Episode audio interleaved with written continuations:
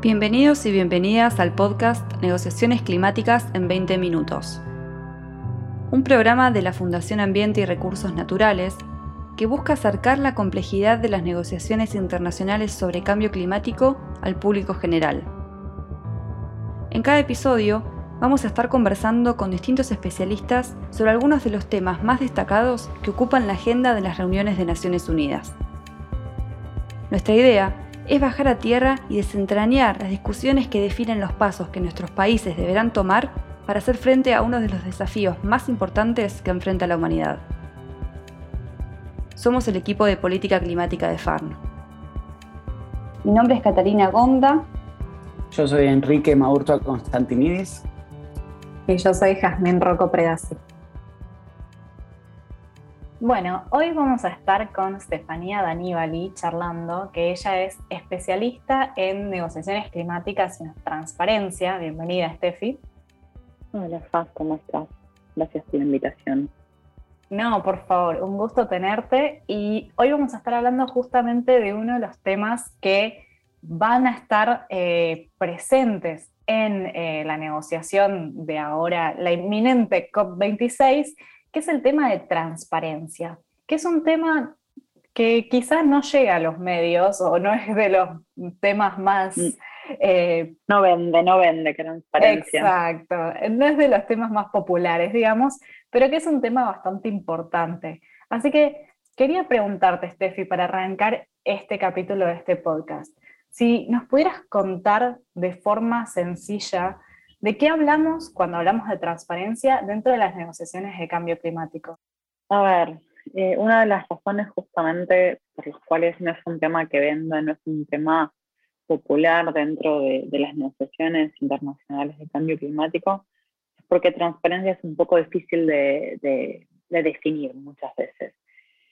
Transparencia en el marco de la Convención Marco de Cambio Climático se refiere a eh, los reportes. Está vinculado a, la obligación, casi la única obligación que tienen las partes ante la convención es reportar la información vinculada a eh, su accionar respecto de cambio climático. Transparencia son, este, hoy en día se lo entiende o se asocia al, al, marco reforzado de transparencia que se crea con el artículo 13 del Acuerdo de París, pero tiene su origen mucho más atrás. Eh, y una de las primeras veces donde se empieza a hablar de transparencia dentro de la convención es en, 2007, a partir de la COP de Bali. Sin embargo, antes se llamaba de otra manera. Antes transparencia, lo que se entendía por transparencia era lo que comúnmente se le decía MRB o monitoreo, reporte y verificación. Eh, ese, término incluso era aún más complejo y menos popular, te podrás imaginar. Transparencia hoy en día, así en pocas palabras, son los reportes que tienen que, la información vinculada a cambio climático que tienen que reportar los países, la redundancia, transparentemente. O sea, que sea, que sea entendible por la gente, en, que tenga claras las los presupuestos o los supuestos por detrás en la elaboración tanto de los inventarios de gases de efecto invernadero y eh, en este caso también los compromisos eh, nacionalmente determinados o las NDC. Transparencia significa eso, que la información que se reporte primero esté y que por otro lado que sea clara y replicable. Entonces nos decías que este tema está bajo la órbita del Acuerdo de París, ¿no? Sí, transparencia, así formalmente eh, se crea justamente con este marco reforzado de transparencia que te mencionaba, que se creó con el artículo 13 del Acuerdo de París y luego eh, se fue o se está reglamentando eh, en el marco del, libro de reglas de, Katowice. Pero tiene un origen anterior con lo que era el, el MRB. ¿Y por qué, digamos, es algo bastante técnico lo cual estás hablando, por eso es que hablábamos que, no es tan popular, pero ¿cuál es la importancia de, digamos, de esta temática dentro de lo que es el cambio climático, dentro de lo que es las políticas públicas vinculadas al cambio climático? ¿Por qué es relevante este tema? A ver, eso se puede responder en, dos niveles. A nivel internacional, eh, el punto principal es, como te decía antes, es la única obligación que tienen las partes. Eh, es la única obligación que tienen las partes, incluso dentro de la convención. Eh, el artículo 12 de la convención dice que todas las partes deben informar toda información, para la redundancia, relacionada con su accionar al cambio climático, en términos de mitigación o adaptación o medios de implementación, sea financiamiento, transferencia tecnológica o generación de capacidades. Y esa ha sido siempre la obligación principal eh, en términos legales hablando, ¿no? Claramente la, convención también tiene sus objetivos de reducir eh, el impacto de, reducir las emisiones, adaptarnos, proveer financiamiento, sobre, los objetivos globales. Pero si te fijas, eh, uno de los pocos SHALs o una de las pocas obligaciones formales que hay está vinculada al reporte. Entonces, a nivel internacional, es la obligación eh, máxima, o sea, reportar todo lo que estás haciendo. Y en el segundo nivel, a nivel local, porque justamente informar, reportar todo lo que está haciendo es fundamental para que eh, los nacionales, los actores, ya sea la sociedad civil, los otros actores, el gobierno mismo, los gobiernos subnacionales, los privados mismos, la academia, pueda saber qué está haciendo su país y eh, pueda exigirle al país que haga más o que haga menos, dependiendo, o sea, justamente esa transparencia en la acción es lo que permite este, eh, el accountability. La accountability entendido como la posibilidad de, hacer un seguimiento y, reclamar en el caso de que no se estén cumpliendo con las acciones que se dicen hacer. Eh, es una herramienta. No, excelente, Steffi, la verdad que es súper interesante. Acá quisiera por ahí hacer una aclaración de esto que mencionabas, de esta primera dimensión, por si hay alguien que nos está escuchando que no está tan familiarizado con el lenguaje de la negociación. Esto que mencionabas del lenguaje es el único shall que tiene que ver con, que viene del inglés, ¿no? Y que tiene que ver con los distintos niveles de obligación dentro del lenguaje de las negociaciones. No sé si quisieras explicar brevemente cómo funciona eso. Intento ser breve. Eh, el, marco de esto es, esto es una negociación entre estados, estados soberanos, todos iguales. Entonces no hay un estado eh, o un organismo supranacional que obligue a nada. Esto es un acuerdo entre, partes iguales, la Convención y, sus protocolos o acuerdos, eh, eh, que, protocolo de Kioto, Acuerdo de París y demás, son acuerdos que se llegaron por consenso entre las partes, donde las partes se comprometen o acuerdan eh, hacer determinada cuestión. En este caso, eh, todos son parte de la Convención Marco y dentro de la Convención Marco uno puede encontrar tres niveles de eh, obligatoriedad, por así llamarla, o de, nivel de compromiso de las acciones tomadas, lo que son los ya, los deben, es como lo más eh, fuerte legalmente, es una obligación en términos legales, porque no nos olvidemos que esto es un instrumento de derecho internacional público, entonces, o público porque es entre estados. Eh, luego tenemos los should, que serían los podrían, deberían, es más bien una, una, una recomendación, un, una recomendación, eh, digamos, fuerte o, o, con algún sostén, y luego tenemos eh, distintas variedades de may o como que en español tampoco tiene mucha traducción, sería también, puede también ser condicional, este, debería o podría, creo que sería una mejor traducción, sería debería sería should y podría sería ya, eh, may. Entonces, esa es una, como más una invitación. Mira, estaría buenísimo que lo hiciera. Eh, con el should sería, bueno, deberías hacerlo, pero bueno, en tu capacidad de no hacerlo, y con él sales como, bueno, tenés que hacerlo. Igual, valga la aclaración, eh, si no lo hacen, no pasa nada. Ese es el gran problema de, este instrumento que, que gobierna las relaciones internacionales de cambio climático. Sí, eh, súper interesante eso que decís. Claramente no, no hay como una policía climática internacional que va a venir a castigar a los estados si no cumplen, pero sí me parece importante destacar esto que decís, que es como la, la cuestión de transparencia es de la parte más eh, formal, más obligatoria, digamos, dentro del Acuerdo de París, lo cual es súper interesante teniendo en cuenta esto que mencionabas, que es lo que nos provee de alguna manera de información y que esa información de alguna manera nos empodera, porque nos permite justamente pedirle a los países que rindan cuentas sobre esa información de alguna manera presentada, ¿no es cierto? Sí, eh, eso es, justamente lo que te decía, es una herramienta. La, transparencia, el mecanismo de transparencia dentro de la convención es la herramienta de eh, todos aquellos que no son parte y las partes también. Es, es la herramienta de ver qué están haciendo los pares.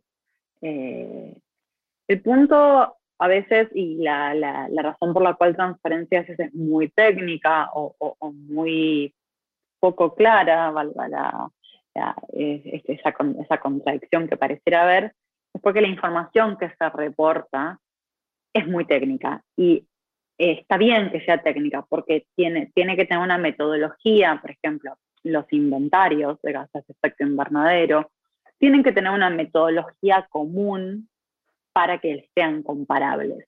Porque eh, en la Convención y en el Acuerdo de París hay muchas cosas que están eh, sugeridas o dejadas a cierta libertad de acción o de decisión por parte de los estados, pero bueno, la información que se reporta es una de las cosas que está bastante eh, establecido, tiene sus metodologías, las metodologías de elaboración de inventarios que elaboró el IPCC. Esas metodologías, si bien tienen sus dos este, o ahora sus tres eh, actualizaciones, son comunes, entonces eso permite que los países presentan la información en un lenguaje común que lo haga comparable. Comparable entre los datos, pero no necesariamente esos datos o ese lenguaje es muy claro para un público no experto. Entonces es ahí cuando, cuando se pierde un poco esta, esta oportunidad de ser una herramienta, porque eh, muchas veces, muchas veces no, las comunicaciones nacionales, que es la obligación de reporte de la convención, los reportes finales de actualización o reportes bienales eh, de, del, del, mecanismo de MRB que había hasta París, y ahora los futuros reportes bienales de transparencia, tienen todos una metodología eh, de cálculo para inventario y luego tienen también ciertos lineamientos de la información que deben contener que no son del todo accesibles, diría, Bien, entonces, digamos que es una herramienta súper importante el tema de la transparencia, pero que de alguna manera le está faltando el componente de comunicación, digamos, de cómo llegar al ciudadano de a pie de alguna manera con esa información que podría llegar a serle útil justamente para ver qué está haciendo o qué no está haciendo su Estado nacional, digamos, respecto al cambio climático. Y quisiera por ahí preguntarte, porque nos hablabas acá un poco de, bueno, pre-París, pre-Acuerdo de París se llamaba MRB, ahora después del Acuerdo de París se llama Transparencia. Contanos un poquito qué ha pasado desde el Acuerdo de París, desde que se firmó, hasta ahora y digamos en qué situación estamos en este momento en términos de la negociación de transparencia, o sea, qué pasó, qué no pasó y qué debería pasar de alguna manera en el futuro próximo que es la COP26 ahora dentro de poquito. A ver, eh, después de, París lo que se empezó a negociar y, llevó tres años negociar es lo que se llama el libro de reglas de, Katowice, que es el libro donde, si lo pudiéramos comparar con un instrumento legal, sería la reglamentación de una ley. En este caso es la reglamentación del Acuerdo de París, donde se, detallan los pormenores de eh, cómo instrumentar o, implementar eh, el Acuerdo de París. En esa línea, eh, uno de los ítems de negociación importantes vinculados con transparencia fue lo, que, lo que terminó siendo la decisión 18 CMA1, CMA es el equivalente, es la conferencia de las partes que se reúne bajo el Acuerdo de París. Eh, esa decisión que se aprueba en 2018 lo que incluye es todo el contenido que deben tener los reportes bienales de transparencia, que son los reportes que a partir de 2024 van a reemplazar a los reportes que hasta ahora venían eh, presentando a los países bajo el, el marco pre-París. La gran novedad que tiene París y que tiene el, el marco reforzado de transparencia y los reportes bienales de transparencia es que por primera vez hay una, guía de reporte común entre países desarrollados y países en desarrollo. Todos tienen un mínimo estándar de presentación común y eh, el principio de responsabilidades comunes pero diferenciadas, que es el, uno de los principios clave de, toda la negociación, que ya lo deben haber eh, comentado un poco, se, se traduce en este caso en flexibilidades.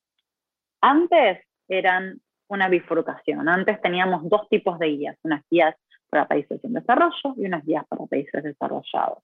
Los desarrollados presentaban los reportes bienales y los países en desarrollo los reportes bienales de actualización, además de las comunicaciones nacionales, pero eh, siendo más específicamente los reportes bienales, que es lo que se reemplaza o se va a reemplazar en 2024.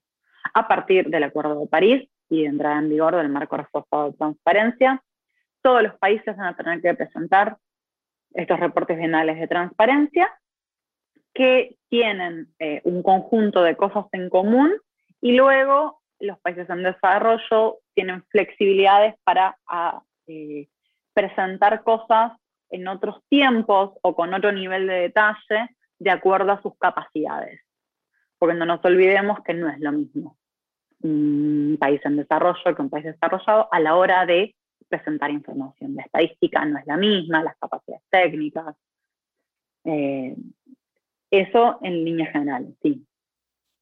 Sí, recordemos por si, si no se acuerdan, que ya lo charlamos, pero el principio de responsabilidades comunes pero diferenciadas, que está dentro de lo que es la convención, es justamente que no todos los países tienen igual responsabilidad respecto al cambio climático, porque hay cuestiones de responsabilidades históricas que los países más desarrollados han emitido más gases de efecto invernadero para tener ese desarrollo y los países menos desarrollados han emitido menos, por eso también en parte son menos desarrollados, entonces si bien todos tienen que eh, aportar, digamos, su contribución para la lucha contra el cambio climático, esa contribución no es equitativa, perdón, sí es equitativa, pero no es igual en ese sentido. Eh, entonces, claramente que a los países más desarrollados se les exigen mayores eh, condiciones, o bueno, en este caso, como vos contabas, los países menos desarrollados tienen más flexibilidades respecto al tema del reporte. Y entonces te pregunto, se suponía que se tenía que cerrar este libro de reglas y todavía no se cerró. Y entonces, ¿qué va a pasar ahora próximamente? no se cerró del todo porque eh, hay muchas cosas, la transparencia justamente determina cómo van a ser los reportes futuros y tiene eh, conexión con infinitas cosas de, la, de, todo el Acuerdo de París, con cuestiones de mercado, de cómo se van a reportar las emisiones eh, de compraventa que si, si hay si se generó el mercado, cómo se van a reflejar en el inventario, con el financiamiento, porque uno de los capítulos de los reportes de transparencia es el financiamiento previsto y el financiamiento recibido. Entonces ahí tiene que haber un, tiene que haber una coherencia entre lo que reportan los países desarrollados versus lo que reportan los países en desarrollo que reciben. Eh, después también eh, el reporte de transparencia va a incluir cuestiones de adaptación, entonces ahí se incorpora la cuestión de las comunicaciones de adaptación, cuándo se va a reportar o no. Eh, también está toda la cuestión de eh, la revisión de estos reportes, la revisión técnica. Es la, gran diferencia entre los reportes bienales y las comunicaciones nacionales es que a partir de, los reportes bienales, los países en desarrollo y los países desarrollados tienen algún tipo de revisión técnica desde la información que presentan. Estos puntos de del formato de reporte, las tablas de reporte eh, qué, ítems incluyen o dejan de incluir, cómo se eh, traduce la, flexibilidad en estos formatos comunes que tienen que tener, porque como te decía antes, la información tiene que ser común para que sea comparable. Entonces, estos pequeños detalles que parecen menores es lo que viene llevando un montón de tiempo negociar para que eh, se puedan eh, presentar en 2024 estos nuevos reportes de una forma comparable, consistente y eh, con la mayor exactitud posible. Y que esta información pueda ser útil, ¿no? Tanto para la toma de decisiones internas como para la toma de decisiones internacionales. Excelente, Steffi. Entonces ya tenemos una mejor idea de qué tenemos que esperar en esta COP26. Quizás si nos quisieras dejar unas últimas palabras sobre esta temática y sobre las negociaciones que, van a ocurrir pronto. Eh, yo creo que la COP26 ahora eh, hay mucha expectativa opuesta y transparencia eh, lamentablemente va a ser el, punto de negociación o de, el punto de intercambio. Lo que se acuerden en otros lados va tratado siendo financiamiento y artículos 6 mercados, va a impactar eh, bastante en cómo se definan eh, transparencia. Siempre están muy conectados, siempre lo han estado, pero en esta COP creo que eso va a ser un punto a, a tener en cuenta y eh, y a prestar atención justamente si se traba mucho transparencia, eh, implica que hay otras cosas en otras salas que no van a estar saliendo.